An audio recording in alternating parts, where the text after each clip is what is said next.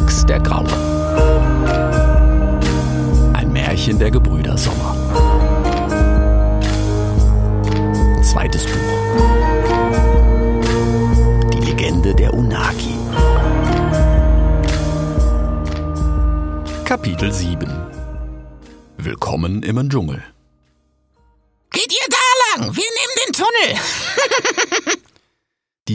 Kichernde Stimme einer Hyäne hallte in der riesigen Höhle des heiligen Berges Uru umher. Ihr Klang mündete in einen staubigen Tunnel, in dem der bärengroße, hohle Stein, in dem wiederum Rix auf den glänzenden Schlangen, wild rüttelnd durch das Gestein gerollt, nun kurz vor einem büffelgroßen Loch in der Wand zum Stehen gekommen war. Von draußen strömte das blutige Licht des Abendrotes hinein in das Dunkel der Höhle. Dies verschlang wie ein Verdurstender die Achwa und das Ginkten. Rix, noch immer in seinem staubigen Schlangenrollstein kauernd, musste an Frau Flaki denken und was die Hyäne ihr angetan hatte und was sie ihm wohl antun würde, wenn sie ihn nun jeden Moment in seinem offensichtlichen Versteck fand. Er bereute es kurz, Frau Flakis gestrüpp geknoteten Löffelhund hoch oben in der Höhle den Abhang hinabgeworfen und nicht im Schlangenrollstein mitgenommen zu haben. Hier hätte er ihn zur Ablenkung der Hyänen deutlich besser gebrauchen können. Da hörte er wieder eine ihrer Stimmen, diesmal deutlich näher, bereits tief im Tunnel. Leute, Karre. Da muss er sein. Los, kommt. Rex wollte instinktiv auf das rot leuchtende Rund des Ausgangs zuflüchten, in dem allerdings nicht viel zu erkennen war, und so zögerte er. Was, wenn die Hyänen ihn von draußen bewachten, wie den, in den sie die Pangoline abgeführt hatten? Und selbst wenn nicht, sie waren schneller als er, und er hatte von oben einen ganzen Haufen von ihnen gezählt. Er würde ihnen nie entkommen, schon gar nicht in dieser Gegend, in der er völlig fremd war. Lag hinter diesem Ausgang noch die Steppe, oder war da bereits der Dschungel, den er vom Plateau aus gesehen hatte? Er war tief gefallen und gerollt, und Rix traute sich nicht aus seiner Karre hervorzulugen. Die Hyänen würden ihn sicher sofort entdecken, sonst spätestens sobald sie in diese schwarz verstaubte Karre sahen. Er fühlte sich verloren. Da bemerkte er von draußen das Gezwitscher unzähliger Vögel und hörte gleich darauf das nasale Trompeten vertrauter Stimmen. Im Namen der Sonne. Im Namen der Sonne, des Wassers, der Zeit, der Pünktlichkeit und der Höflichkeit. So viel Zeit muss sein. Ja, das ist wohl richtig. Die Elefanten, flüsterte Rix. Ohne zu zögern sprang er in einem großen Satz aus der Steinschlangenkarre auf den Höhlenboden und schließlich hinaus in das leuchtende Rot. Da ist er! Los, schnappt ihn! Drei Hyänen waren dem Graufuchs sogleich auf den Fersen.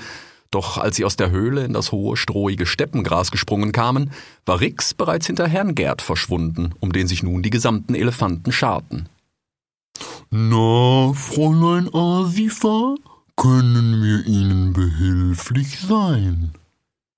Die Hyänen waren auf der Stelle erstarrt und blickten nun auf die immer dichter zusammenrückende Wand aus Elefanten. Rix stand derweil hinter ihnen und erhaschte einen Blick hinab ins Tal, auf den Dschungel. Grün, soweit er sehen konnte, was allerdings gar nicht mal so weit war, da über den im hügeligen Gelände auf- und absteigenden Baumkronen ein feuchter Nebel in den immer dunkler werdenden Ostabendhimmel aufstieg. Jenseits der Elefanten, unter dem letzten blutigen Abendrot des Westens, rief Asifa Schon gut, Herr Gerd. Wir dachten, wir hätten hier was gehört. Kommt, Leute, Abmarsch, falscher Alarm. Rix atmete tief durch. Er roch das Grün des Waldes und die Achwa des Kong, der sich vor seinen Pfoten unten im Tal von Norden nach Süden entlang des Dschungels schlängelte wie ein riesiges, braun fließendes Reptil.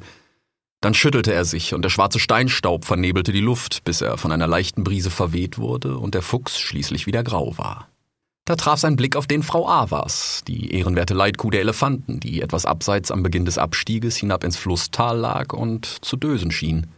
Promet el Arakash, glaubte Rick sie sagen zu hören, als plötzlich das Erdweibchen Frau Yaki aufgeregt zwischen den Elefanten hervorgesprungen kam und ihm direkt um den Hals fiel. Ach, Herr Rix, Sie leben! Ach, Soll sei Dank! Man hat uns gesagt, Sie beide wären tot, Sie und Frau Flaki. Heißt das etwa? Äh, Frau Flaki? Äh, nein, Frau Yaki, leider. Äh, eine Hyäne hat. Ach, ersparen Sie mir die grausigen Einzelheiten. Und Herr Neff will Sie sicher auch lieber nicht wissen, nicht wahr, Herr Neff? Hm, machte der Angesprochene, der mittlerweile ebenfalls hinter den Rüsseltieren hervorgetreten war. Doch letztlich würde Frau Yaki ihrer neugierigen Natur nicht widerstehen können, und so sollte sie Rix noch lange wachhalten mit ihren Fragen zu Frau Flakis Schicksal und den Vorgängen im heiligen Uru.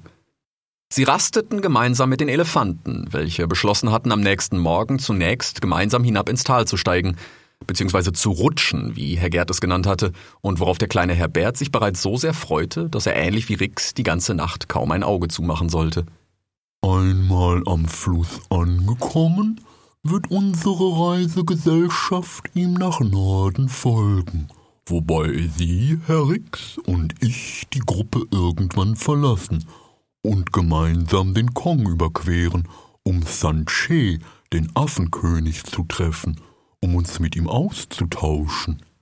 Dann werde ich mich später den anderen Kong aufwärts wieder anschließen hatte Herr Gerd Rix erklärt und es dem Graufuchs freigestellt, je nach Ausgang des Austausches mit Sanche die Elefanten später weiter zu begleiten oder seinen eigenen Weg zu gehen, worauf Rix sich höflich bedankt und man sich schließlich unweit der Höhle zum gemeinsamen Nachtlager zurückgezogen hatte, wofür die Elefanten sich nach den Vorfällen am Tage vorsichtshalber in gleicher Formation wie der Wagenburg angeordnet hatten, nur dass sie den Elefantenkreis, in dem sie nun lagen, des Nächtens offenbar Schlafburg nannten.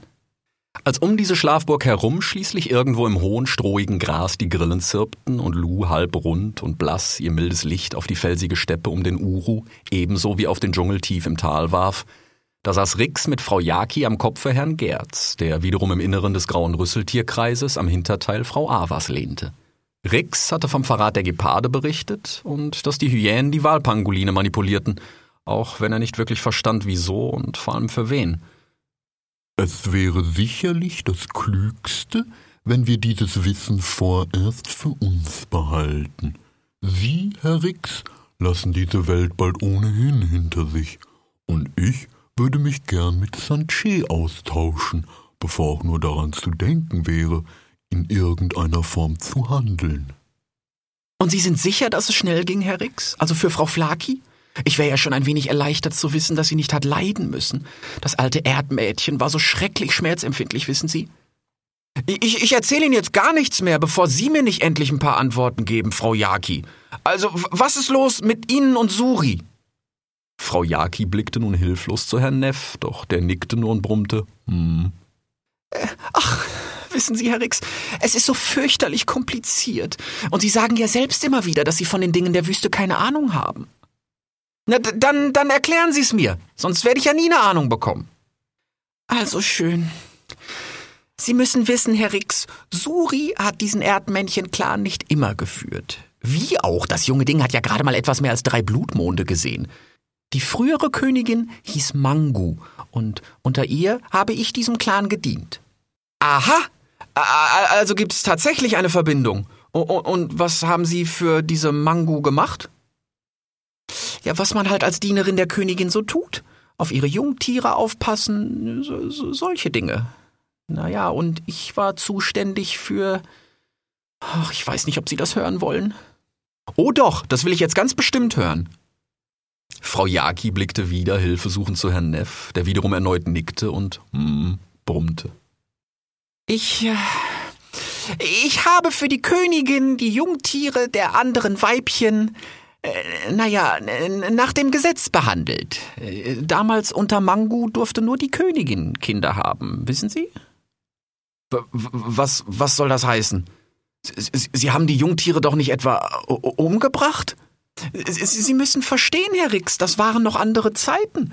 Der, der, Löwe Mohammed regierte die Wüste und das war bei den Erdmännchen traditionell so üblich, dass Jungtiere anderer Weibchen naja, Sie wissen schon. Es, es, es galt in unserem Clan sogar als große Ehre, die Vormacht der Königin und ihre Blutlinie auf solche Art zu sichern.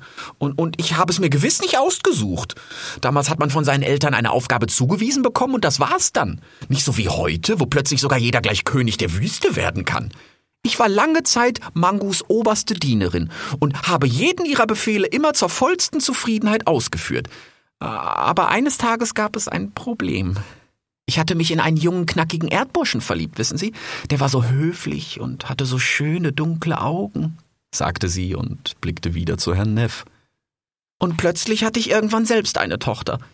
Die, die, die Schwangerschaft konnte ich noch verbergen, aber als sie einmal da war, konnte ich sie nicht ewig verstecken, und ich hätte es nie übers Herz gebracht, mein eigenes Kind zu töten. Doch ich konnte sie Mango schließlich als ihre eigene Tochter unterjubeln. Äh, Suri! Ja, es ist wahr. Großgezogen hätte ich sie ja so oder so. M Mango hatte nicht viel Geduld mit ihren Kindern und hat sich meist um königlichere Dinge gekümmert. So musste ich nur äh, leider eine von Mangos eigenen Töchtern, damit Suri. Ach, aber ich bitte Sie, ich mag mich nicht mehr an diese schreckliche Zeit zurückerinnern müssen. Ja, ich verstehe. Weiß Suri es? Ja, ich habe es ihr verraten, als Mangu starb und Suri selbst zur Königin ernannt wurde.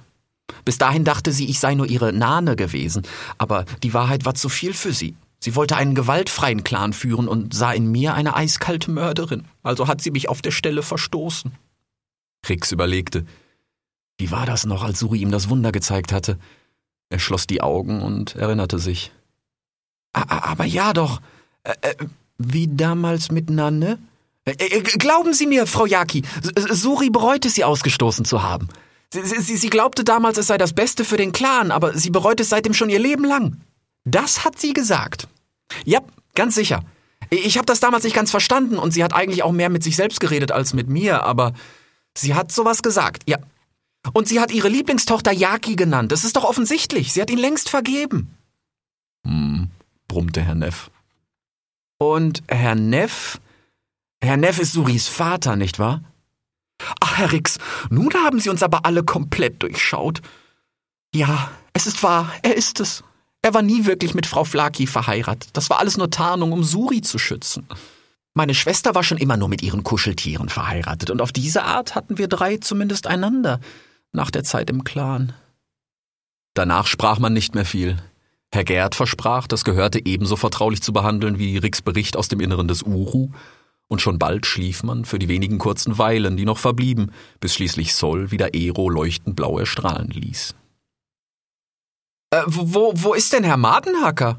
fragte Rix am nächsten Morgen, als die Elefanten sich abfahrbereit machten und statt des Angesprochenen ein deutlich größerer, regenpfeiferartiger Vogel auf den Schultern Herrn Gerz im Halbschatten eines Felsvorsprunges stand. Herr Madenhacker gönnt sich einen kleinen Urlaub. Der Gute war ein wenig überarbeitet und hatte zuletzt sogar unser Gebet schlampig zitiert. Da haben wir gemeinsam beschlossen, es wäre besser, wenn er sich mal eine Pause gönnt. In seiner Abwesenheit betreut Herr Madenhackers bisheriger Praktikant die Gäste, Herr Pluvi, ein gelernter Krokodilwächter aus dem Süden. Sie stellten sich einander flüchtig vor und wünschten sich noch höflich einen schönen guten Tag, aber Herr Pluvi war hoch konzentriert auf seine Aufgabe und offenbar auch nervös musste er nun doch zum ersten Mal mit Herrn Gerd den kaum merklichen Schattentanz aufführen, den Herr Madenhacker bei aller Überarbeitung wirklich vorbildlich beherrscht hatte. Nun heißt es Abschied nehmen, Herr Rix, sprach da Frau Jaki. Es war uns eine Ehre, mit Ihnen zu reisen. Ich würde Sie wirklich gern noch weiter begleiten, aber Herr Neff verträgt das feuchte Klima nicht. Das haben wir bei unserer letzten Reise leidvoll erfahren müssen. Und nun, da meine Schwester nicht mehr ist, da kann ich ihn doch nicht alleine lassen. Die beiden waren zwei Häufchen Blutmonde lang verheiratet. Das alte Schartier kann sich doch gar nicht mehr erinnern, wann es das letzte Mal alleine zu einer Wasserstelle gefunden hat, geschweige denn, wo sie war. Ich fürchte, ohne mich würde er bald verdursten oder gar Schlimmeres. Rix blickte sich um. Die wenigen Reisegäste, die die Elefanten in den Dschungel begleiten würden, saßen um ein Häufchen Quileas auf der Schulter Herrn Horsts versammelt und lauschten angeregt den aktuellen Wahlberichten. Da sagte er leise: Aber Frau Jaki, ich weiß doch von Ihnen und Herrn Neff. Ach, Herr Rix, vergeben Sie mir. Sie wissen schon, die Gewohnheit. Das bekommen Sie einem alten Erdweibchen nicht mehr ausgetrieben. Aber danke, dass Sie mir das von Suri erzählt haben. Vielleicht war ich da ja tatsächlich auch ein wenig starrköpfig. Jedenfalls hat es mich außerordentlich gefreut, Sie kennengelernt zu haben, und ich wünsche Ihnen alles erdenklich Gute für Ihre weitere Reise. Ach, wahr sei mit Ihnen. Und falls Ihr Schicksal Sie mal wieder in die Wüste führen sollte, dann sind Sie selbstverständlich jederzeit herzlich in einem unserer Erdlöcher willkommen. Rix ließ traurig den Kopf hängen. Wirklich? Wahrscheinlich wären Sie besser froh, mich wieder los zu sein. Ich scheine allen doch nur Pech zu bringen. Wer immer mir zu nahe kommt, stirbt früher oder später. Meine alten Freunde auf Imir, Fennec und nun auch noch Frau Flaki. Und wer weiß, wie viele Tiere für die Wahl schon sterben mussten und es noch werden. Und das ist alles meine Schuld. Ach, Herr Rix, haben Sie es denn noch immer nicht verstanden? Sie können die Wüste nicht ändern. Vielleicht die offiziellen Spielregeln, ja, aber gewiss nicht die Natur der Tiere. Und das Sterben und das Töten gehört hier nun mal zum Leben. Nein, Herr Rix, Sie können die Wüste nicht ändern. Die Frage ist, hat die Wüste Sie verändert? Aber eines haben Sie ganz gewiss verändert, nämlich meine Sicht auf manche Dinge. Und allein dafür danke ich Ihnen. Sie waren mir der liebste Reisebegleiter, den wir je hatten. Hm, brummte Herr Neff. Und was machen Sie jetzt? Ach, wir haben hier noch entfernte Verwandte in der Gegend. Die haben immer gesagt, wir sollten sie mal besuchen. Das war aber noch bevor damals, naja, wir unseren Clan verlassen haben. Aber wie heißt es noch? Die Wüste ist ein Großfamilie? Äh, da fällt mir ein, ich muss noch kurz was erledigen. Entschuldigen Sie mich bitte für einen Moment, Herr Rix. Dann ging Frau Jaki entschlossen auf die Wahlpangoline zu. Die Hyänen hatten offenbar ihre Zwischenzählung abgeschlossen und sie nun mit neuen Eichvögeln ausgestattet wieder auf Stimmfang geschickt. Und so kratzte Frau Jaki zuletzt mit etwas Mühe, aber dafür umso entschlossener ihre Zustimmung in den Pangolin ihrer Tochter Suri. Aber wieso tut sie das? Sie weiß doch, dass das sowieso alles manipuliert wird. Wissen, Herr Rix, ist manchmal nicht so wichtig wie Glauben. Die Tiere müssen vielleicht nicht immer alles wissen, aber sie brauchen immer was, was sie glauben können. Hm.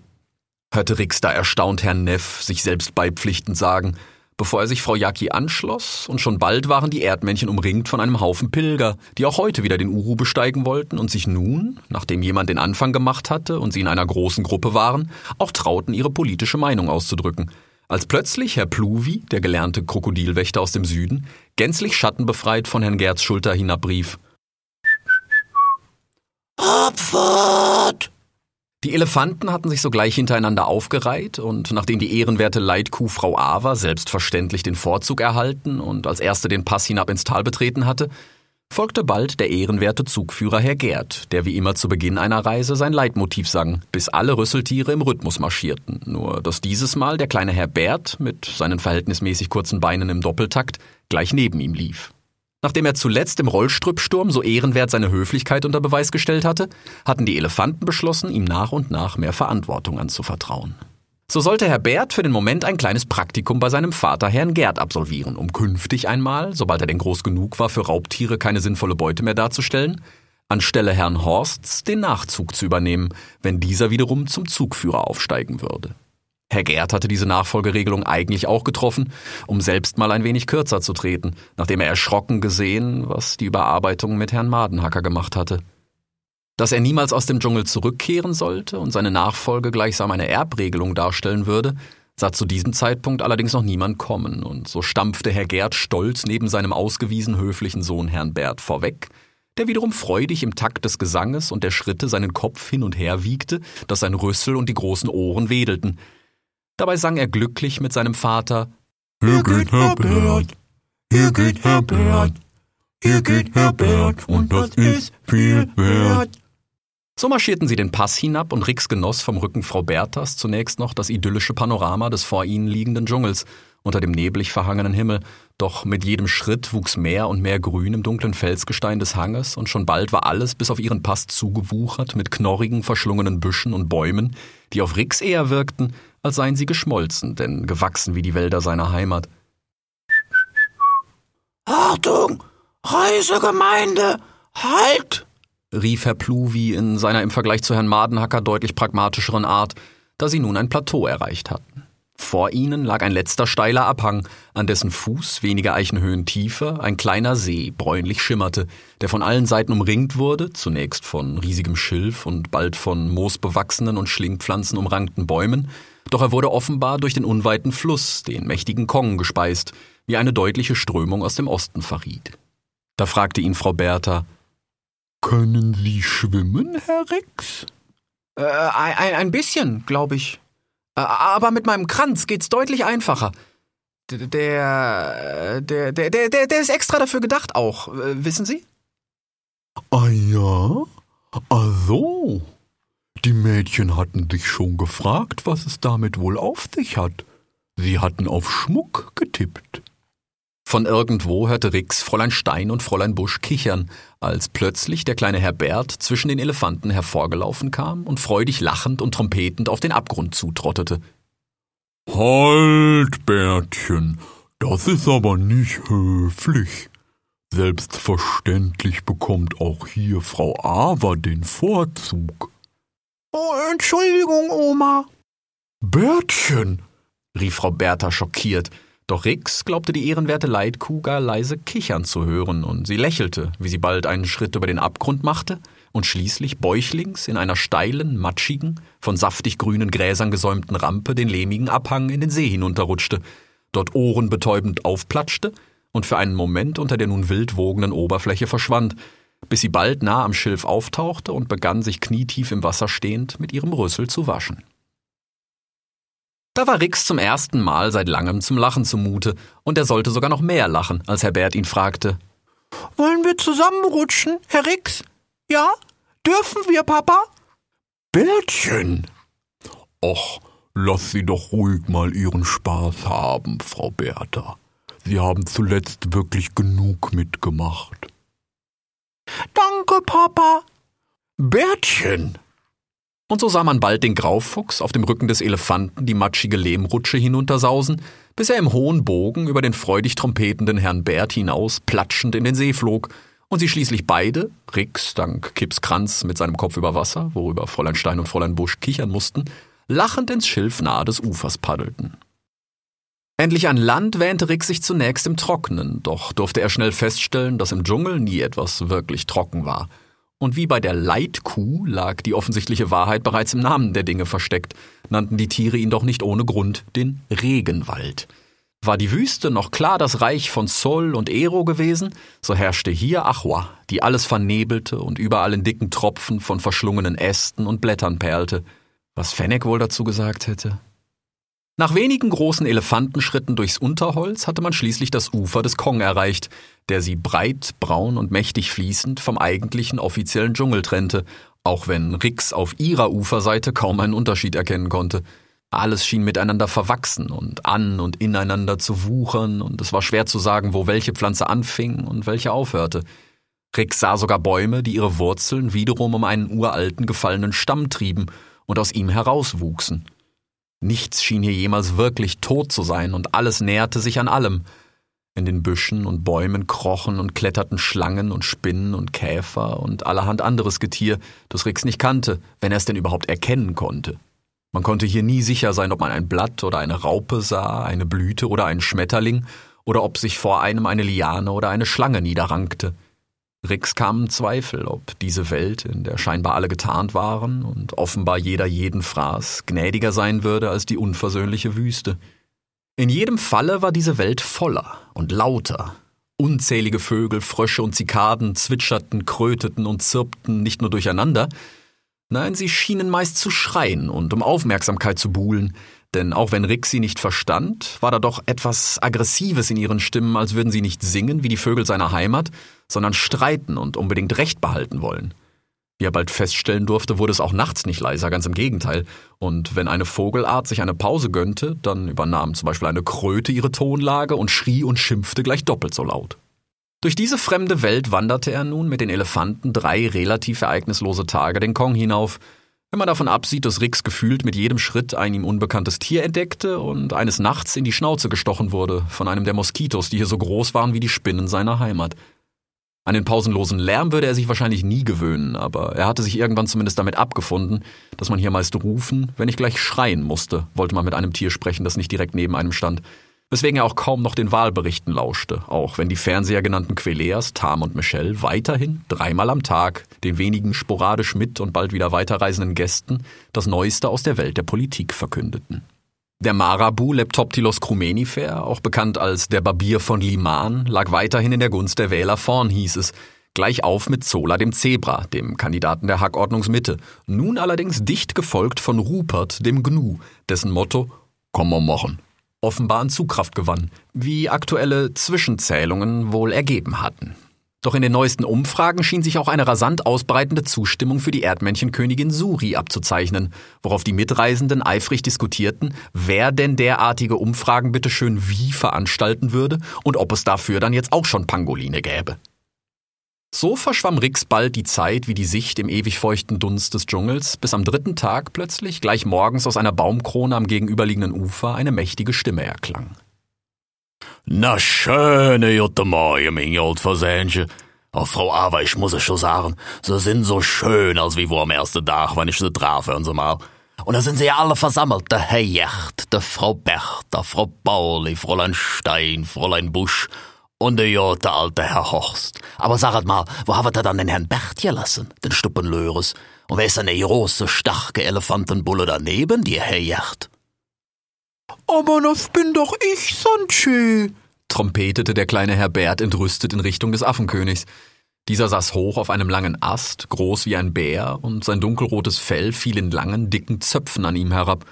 Und auf dem Kopf. Rix konnte es im Schatten der Baumkrone kaum erkennen, aber es sah aus, als trüge Sanchez eine Art Kranz auf dem Kopf, ganz ähnlich dem, den er selbst um den Hals trug, nur offenbar in Form eines riesigen, spitz zulaufenden Pilzkopfes.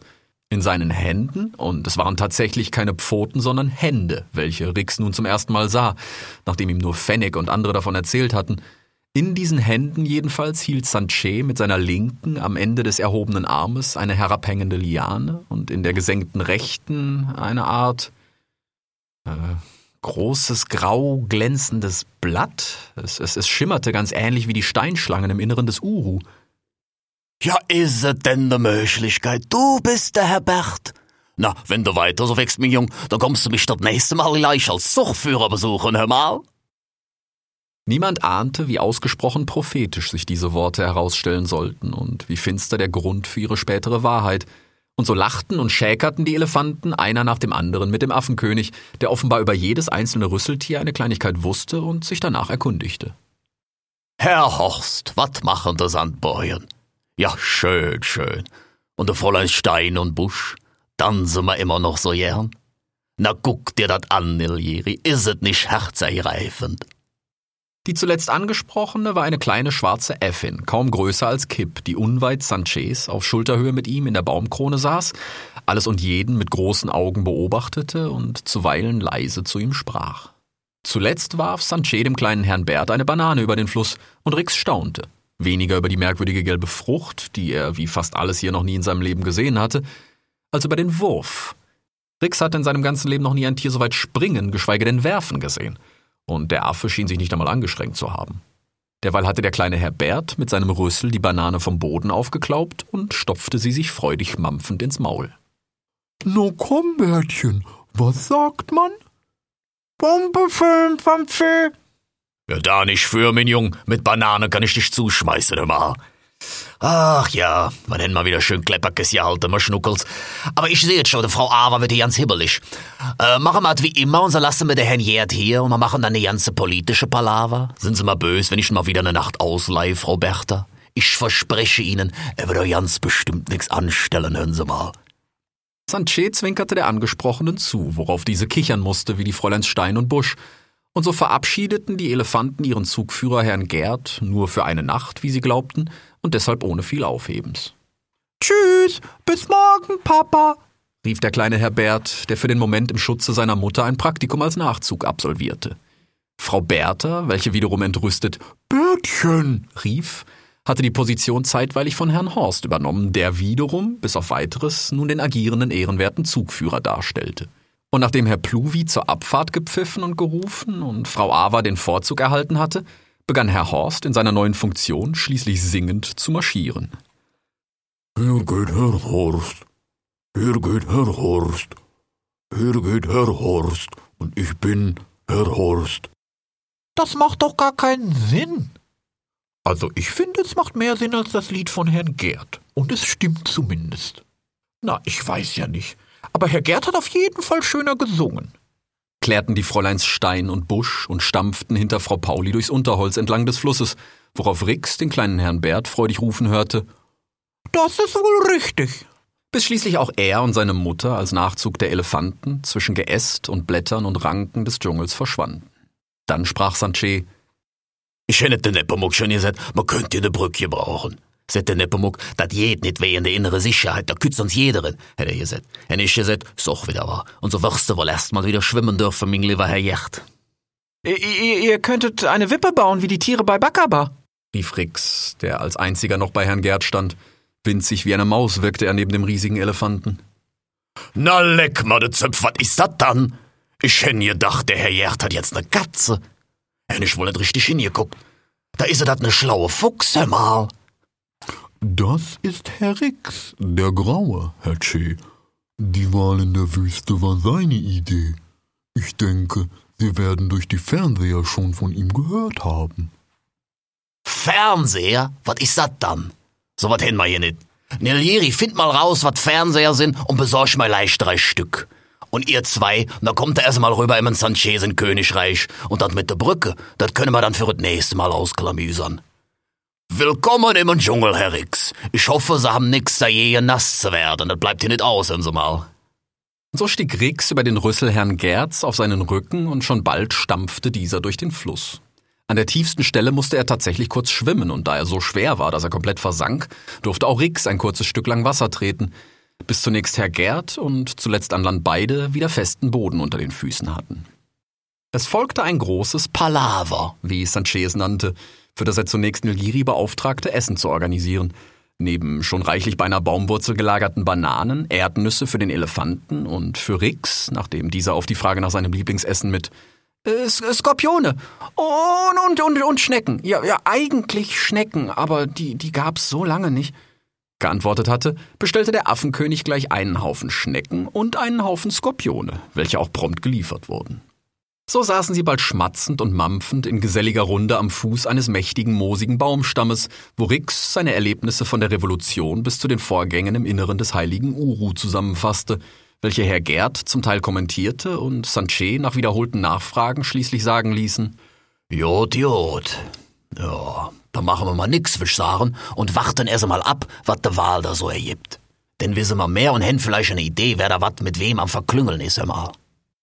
An Rix wiederum hatte der Affenkönig direkt einen Narren gefressen. Irgendwann nahm Sanchez ihn sogar behutsam in beide Hände, in denen der Fuchs beinahe verschwand, und führte ihn sich vors Gesicht. Ja, tatsächlich, dat is er ne Fuchs. Schicket Kränzchen hast du da um im Früh. So was tragen wir hier als Hut, damit der Harpie nicht ob du mir Gedanken könnt immer. Schnell war geklärt worden, dass Sanchez den Graufuchs nicht nur durch den Dschungel passieren lassen, sondern auch nach bester Kraft auf seinem Weg nach Serapeum unterstützen würde. Das kriegen wir schon hin.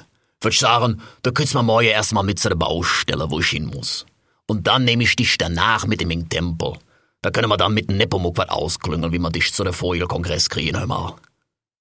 Danach sprachen sie noch über vieles, politisch wie privates, was gerade bei Sanchez selten zu trennen war, und er erzählte ihnen von Unruhen mit den Schimpansen im Norden und vom wissenschaftlichen Fortschritt, den sein Forschungsministar machte, was auch immer das schon wieder war, wofür Herr Gerd im Gegenzug von seinen Plänen berichtete, mal etwas kürzer treten zu wollen und eventuell gar Nüsse anzubauen. Jacht, ich hätte dir immer gesagt, dat Reisen, dat is auf Dauer nix für dich. Du brauchst ne beständige Umgebung, damit der Geist mal zur Ruhe kütt, hör mal. Worauf Herr Gerd nickte und gedankenverloren ins Leere blickte und es ihm anscheinend völlig egal war, dass der Affenkönig ihn nur mit seinem Vornamen und nicht mit Herr angesprochen hatte. Die beiden kannten sich offenbar schon seit Ewigkeiten und waren tief vertraut miteinander, weshalb es bis spät in die Nacht etwas zu bereden gab. Nicht zuletzt, da der Affenkönig irgendwann ein paar saftig grüne Blätter aus dem Hut gezogen und gefragt hatte, Hm, Männers? Ne kleine Wachmacher? Aber macht vorsichtig, drei Blätter davon min Yacht und rennst hier gleich los und holst heute Nacht noch die anderen Rüsseltiere wieder ein, hör mal. Und so palaverten sie bis in die frühen Morgenstunden, um schließlich im ewigen Halbschatten des dicht bewucherten Dschungels bis tief in den Tag hinein zu schlafen. Irgendwann am Mittag wurde Rix vom panisch stampfenden Herrn Gerd geweckt. Im Namen der Sonne, ich komme zu spät.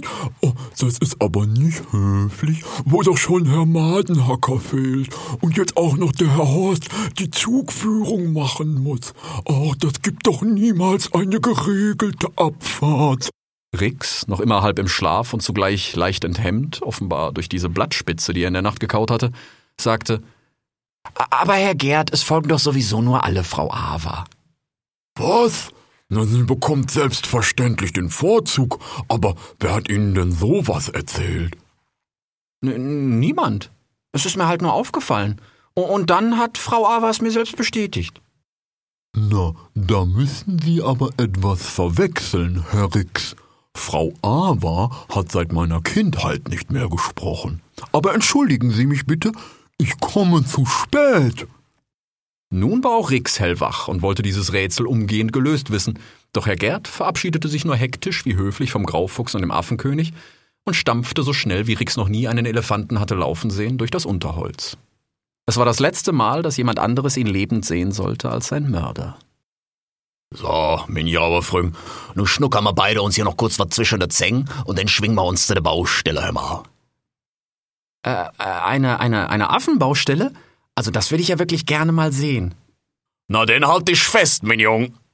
Und schon bald klammerte er sich tatsächlich an ein Seil, das Sanchez sich um den Bauch gebunden hatte und das nun alles war, was den Graufuchs davon abhielt, von hoch oben in den Baumkronen hinab in die Tiefe zu stürzen, da der Affe von Liane zu Liane griff und schneller durch den Dschungel schwang, als Rix sich je bewegt hatte.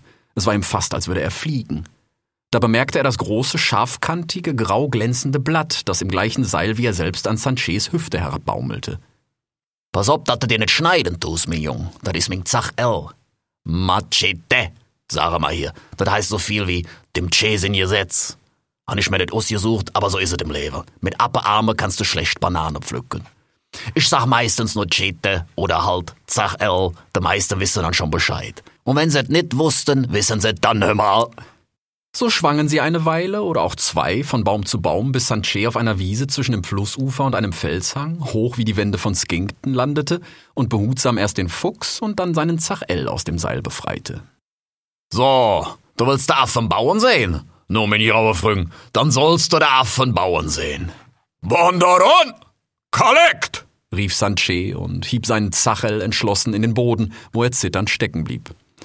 Nelieri, zu mir! Ha, wart, doho! Wir brauchen Papayeien. Du können gleich ne Pott und ein paar Körbe mitbringen. Alle baufähigen Affen innerhalb von drei Rufweiten zu mir. Hier buddelt gleich ein Haufen Makaken, aber doho! Dazu mindestens drei Gibbons für das Holz, große. Ich komm dann da mit der Chete bei. Sind die Kapibaras in der Nähe? Wenn ja, zum Transport satteln. Dann will ich hier drei Löcher, jedes zwei Makaken tief und drei Makaken breit.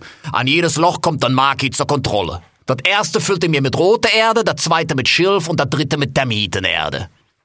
Hier in der Nähe wächst leider kein Schilf, großer C. sprach die kleine schwarze Effe Nilgiri von seiner Schulter. Ja, dann Bast oder Stroh, du kennst das doch, Nilieri. Wie sieht das dann mit dem Bambus aus, hör mal? Gut, großer C. Bambala, ein ganzer Wald, keine Haufen Rufweiten nördlich von hier. Vor drei Jahren angesiedelt. Der dürfte stark genug sein. Sehr gut. Gib uns ein Kapibaras nach Bambala, ich komm gleich hacken. Wie nah sind wir dann am Wasser? Brauchen wir mehr Pötte oder können wir Bambus lehen? Könnte knapp werden, großer C. Soll ich einen Messmaki losschicken? Ja, los mit ihm, Nilieri, und schicke ne Kontrollmaki mit. Wir haben ja hohen Besuch vom alten Norden, hör mal, da wird die nicht gepfuscht. Ah, fast vergessen, an der Papayeien. Wenn wir noch welche hin, Pot L für die Gibbons und Löff L für die Makaken. Außerdem brauchen wir mindestens drei Seile und Haufen, Haufen Fäden.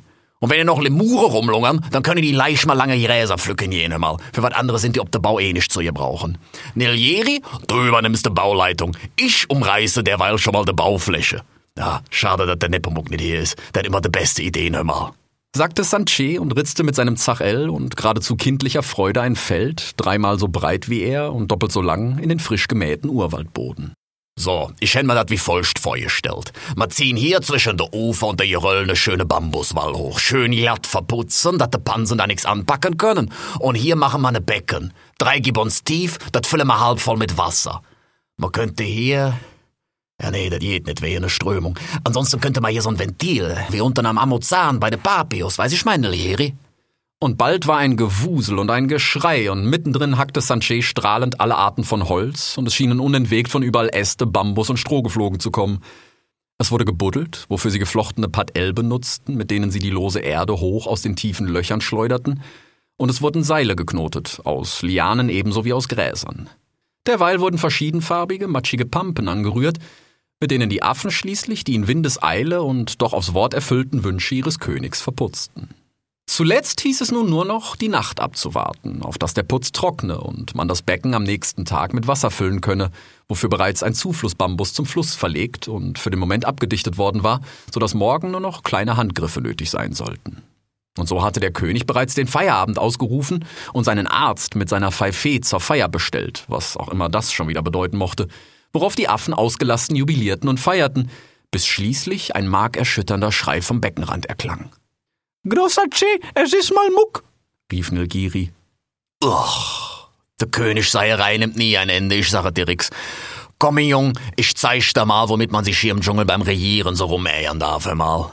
Sanche lief auf allen Vieren und sich mit seinen langen Armen nach vorne schleudernd geradezu schockierend schnell zum Becken, wobei er diverse Sorten Staub und Erde der Baustelle aufwirbelte.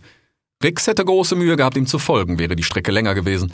So aber hatte er ihn bald erreicht und sie blickten gemeinsam hinab auf den Beckenboden.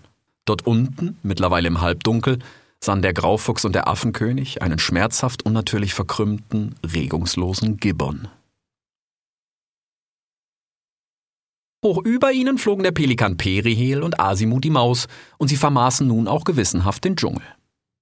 Guck mal, Perry, da unten ist Baustelle. Und der Große da? Ist das sogar Sanche, der mit dem Hut und den roten Zöpfen? Das, das, das ist der echt, oder? Ja, den kenn ich. Ja klar, du Schlaueule. Jedes Kind kennt den Affenkönig. Ja, ich kenne ihn aber persönlich. Du kennst den Affenkönig. Ja, Persönlich. ja, Alles klar. Und ich bin die Königin von Serapeum. aber auf Europäum gibt's doch gar keinen König. Ja, eben.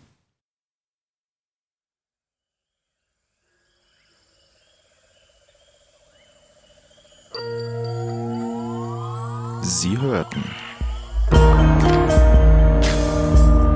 Wix der Graue.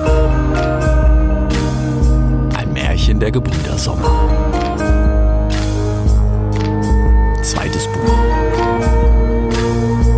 Die Legende der Unaki.